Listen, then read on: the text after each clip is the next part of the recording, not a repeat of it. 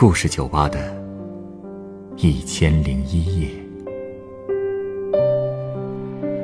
本节目由北京人民广播电台故事广播与凤凰网有故事的人频道联合制作。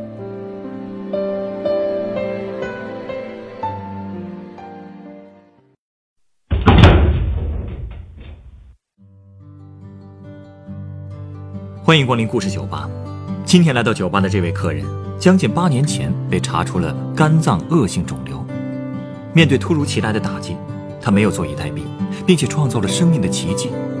那么这八年来，他又是怎么和病魔做斗争的呢？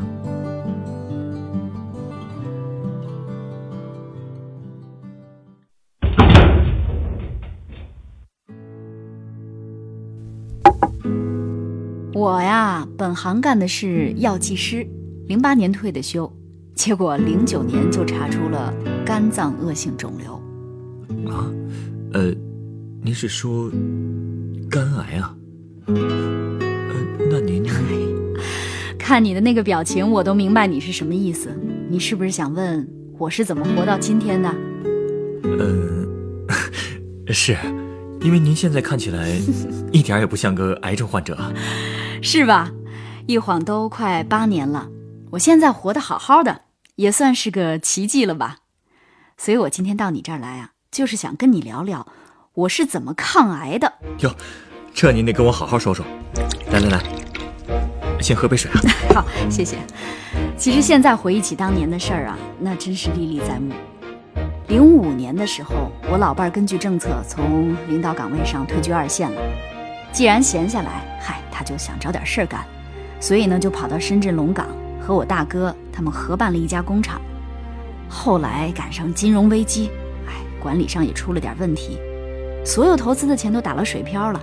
同时呢，当时也就是半场前后脚的事儿吧。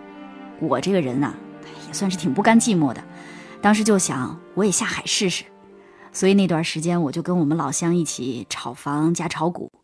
可是金融危机一来，我这一辈子的积蓄，我所有的钱都没了。啊，那这打击够大的呀。是啊，就是因为打击太大，所以我当时的精神状态是特别差，整宿整宿的睡不着觉。而且就因为这件事儿，我跟我老伴儿那真是天天吵，我那个家当时真是没法待了。我当时是又着急又自责，正好可能也是赶上更年期，身体免疫力是直线下降。就是因为这个原因，所以癌细胞是有了可乘之机。哎我也听说过，像这种病都是在人状态不好的时候趁虚而入的。没错，确实是。我八四年的时候得过肝炎，这个癌细胞呢，一般来说经常会在你出现过炎症的部位开始滋生，一旦你状态差了，它就开始疯长。其实我跟你说啊，这癌细胞本身不可怕，最可怕的是什么？过不了心理关。好多这个病人啊，与其说是病死的，不如说是吓死的。你想，一般人知道自己得了癌症了，都会怎么样？都会吃不下、睡不着，整天忧心忡忡的。这免疫力能高吗？所以说，你越怕死，你反而死得越快。这听上去确实有道理啊。当然有道理啊，我就是活生生的例子啊。我当时就是因为心太累才会得这种病。其实我跟你说啊，身体累不可怕，最可怕的就是心累。心理压力就会削弱你的免疫系统。要是这个时候再加上外界有致病的因素，那你可不得生病吗？说的是啊。哎，现在的生活啊，压力是处处都有，尤其是你们年轻人。我跟你说啊，你们现在面临的压力确实比我们年轻的时候是多多了。所以你听我一句劝啊，千万不要遇到事儿就钻牛角尖儿，一定要学会自己调整情绪，得能释放压力。这也算是我这次大病之后领悟到的最重要的一点。好，我记住了。不过，其实说到调整心态，往往是说起来容易，做起来难啊。这是让你说对了。哎那您知道得病之后，又是怎么调整心态的呢？哎呀，这就得从头说了。当时零九年，我陪我女儿回赣州老家去考试去，当时是住在我妹妹家。那几天我还抽空去看了看我当年的同事老郭，当时老郭还在妇幼保健院上班呢。我一想，我去了深圳也都三年了，在深圳市一次检查也没做过，一次 B 超也没查过。我说让老郭就帮我做一个全方位的检查吧。真是不查不知道，一查吓一跳，查到肝部的时候出现了一大片阴影。老郭其实本来想瞒着我，就跟我轻描淡写的说。说，你肝上哈有有点阴影，为了保险起见呢，你去大医院复查一下。这老郭也真是，你说我好歹在医院我都干了几十年了，我能不知道阴影是什么意思吗？他当时一说我就看出来了，一定是恶性的。后来我去了两家大医院做复查，结果果然结论都是一样的，肝脏恶性肿瘤。这种情况很难接受吧？可不是啊，我当时这个脑子啊是一片空白。我在医院干了这么多年了，我见到了太多的癌症患者，最后都病逝了，但是就是没想过自己也有这么一天。我当时就想，哎呀，老天爷让我这么早就走啊！我妹妹当时也吓坏了，立刻就给我老伴儿、我哥、我弟弟都报了信儿，但是当时真是没敢告诉我妈。我们家老太太当时快八十了，就怕她受不了。一听到这个消息，我们全家人就开始担心。最后我跟他们一商量，决定去广州中山大学附属的肿瘤医院去做治疗。嗨，我当时跟我妹妹分开的时候啊，我们赣州几乎所有的亲戚 那是全体出动来给我送行。他们可能都觉得这是最后一面了吧。是啊，他们哪儿是送行啊？我跟你说，那简直就是诀别，一堆人抱着我在那儿哭啊，那真是生离死别呀。我妹跟我好几个朋友都说说我们送你回深圳，我是坚决没让，我又不是动不了了，你干嘛就把我当个病人看了？我坚决要求，我说我一个人坐火车回去。看起来啊，从一开始您就很坚强。说坚强，我跟你说也算不上。我其实也挺慌的，可是你说，就算这么多人陪着我也没用啊！他们陪着我，整天在那哭，我不是更难受啊？也是。其实上了火车吧，我钻到卧铺里头，我当时真是一夜没睡着。可能那就算是我这辈子过得最漫长的一夜了吧。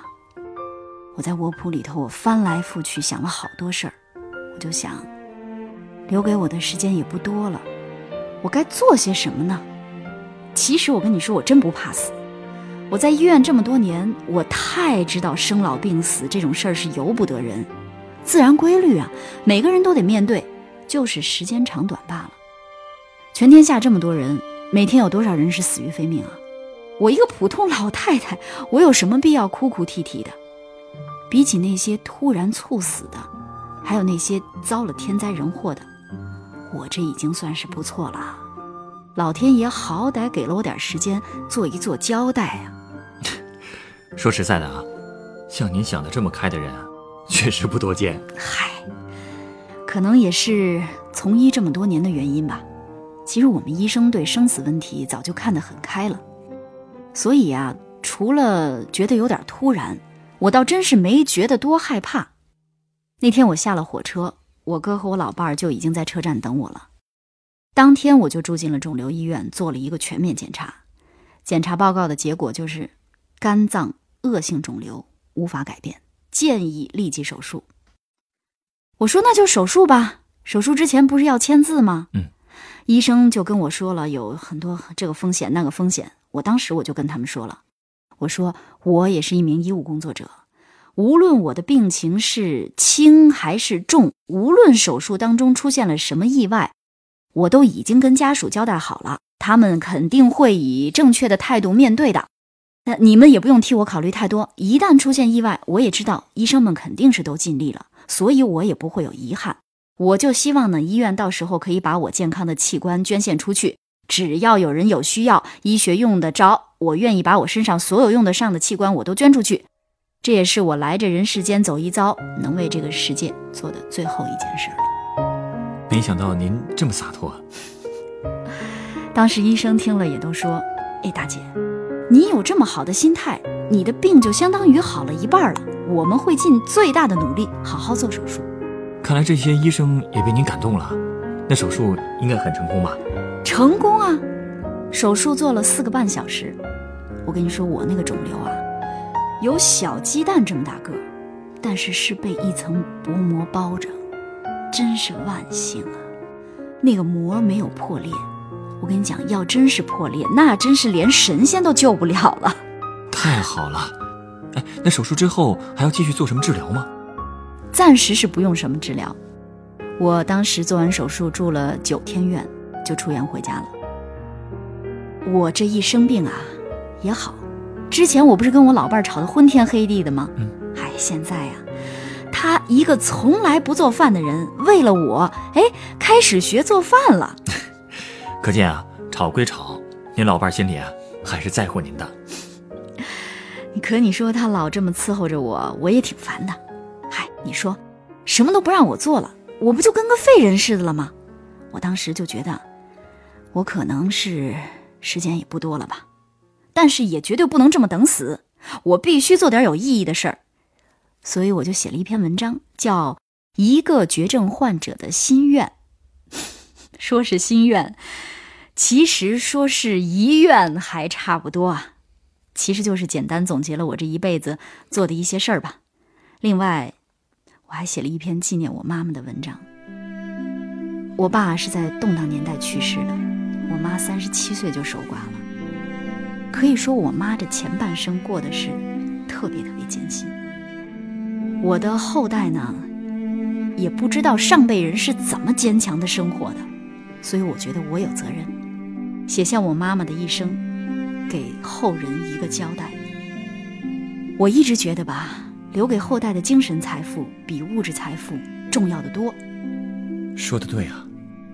写完这两篇文章以后，我就想，我自己该交代的也都交代了，也没什么牵挂了。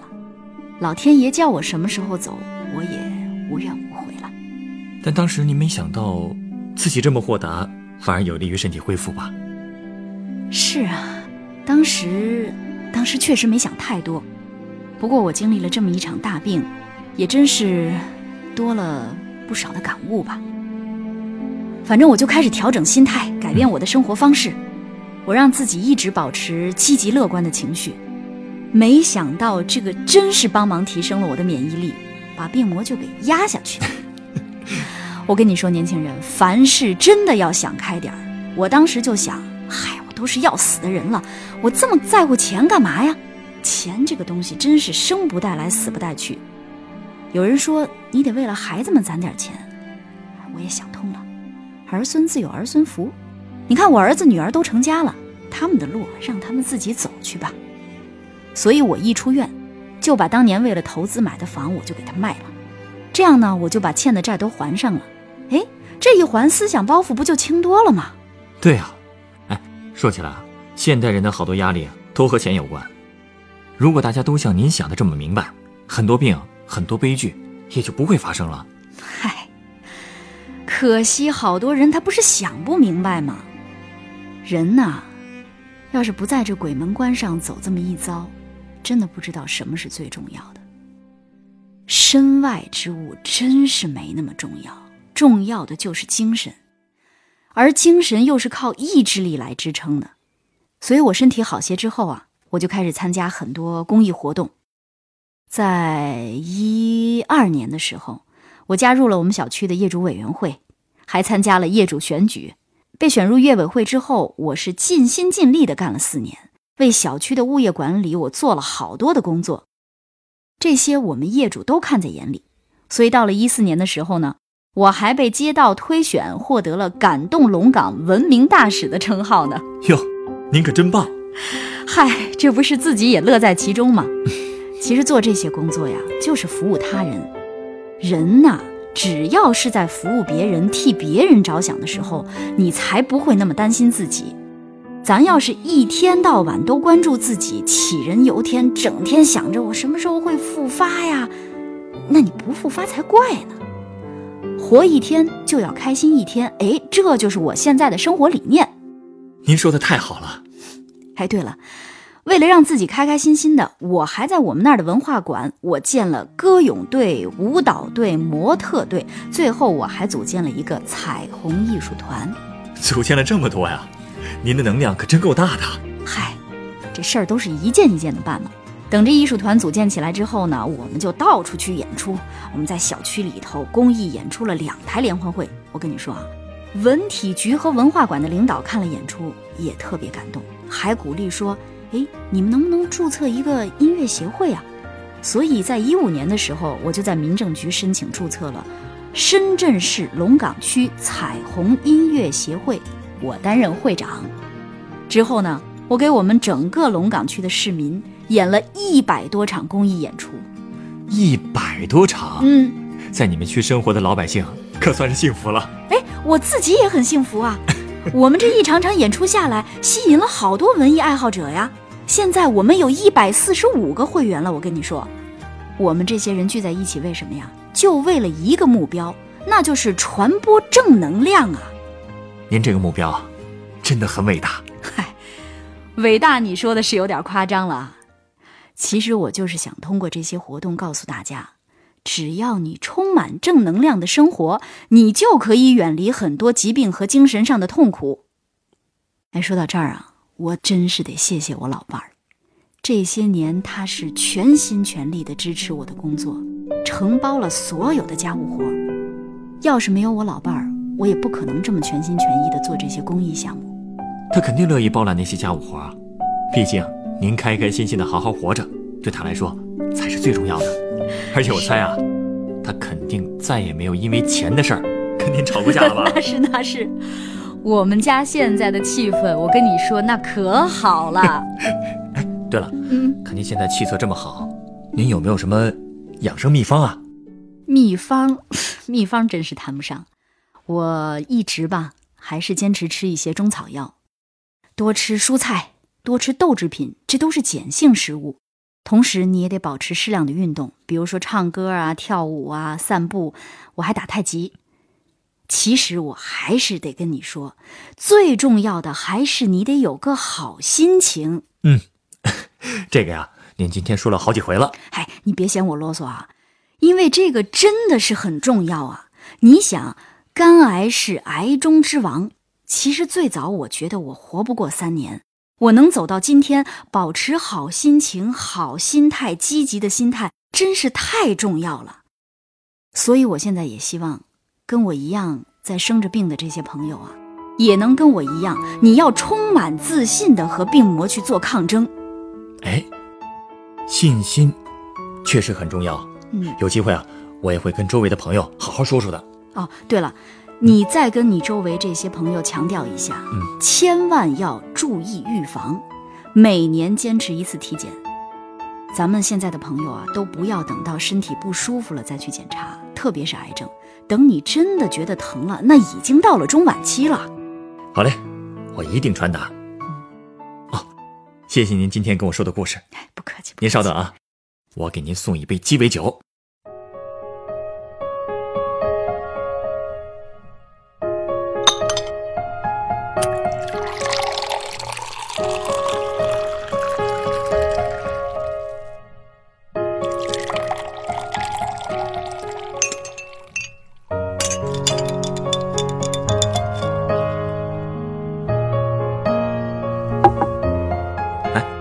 这是您的鸡尾酒，考虑到您的身体，这是一杯不含酒精的鸡尾酒。哟，太细心了，小伙子。应该的，应该的。这杯酒啊，是用石榴糖浆、姜汁汽水配上柠檬块调成的秀兰邓波尔。秀兰邓波尔，哎，就是美国原来那个小童星吧？对啊。哎，我过去特别喜欢看他演的电影，那个小孩是真可爱。是啊，秀兰邓波尔之所以会受到全世界影迷的喜爱。就是因为他有着纯真、善良、乐观、积极的性格，而且他息影之后也一直在从事慈善和公益事业，所以直到今天，人们想起他的笑容都会觉得温暖。我觉得，您的生活态度和秀兰·邓波尔也是相似的。我相信，您也一定可以让周围的人感受到活力和温暖。谢谢你啊，小伙子。其实，温暖鼓励别人的时候，我们自己也会得到快乐。这可是一个抗癌八年的老太婆的亲身体验啊！本故事选自凤凰网有故事的人独家签约作品《重症近八年对健康生活的感悟》，原作雨过彩虹，改编制作陈寒、张尚佳，演播小群、陈光，录音严乔峰。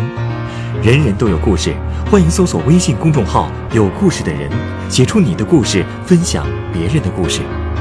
下一个夜晚，欢迎继续来到故事酒吧，倾听人生故事。收听最新节目，请关注北京故事广播，工作日每晚九点播出的《故事酒吧》的一千零一夜。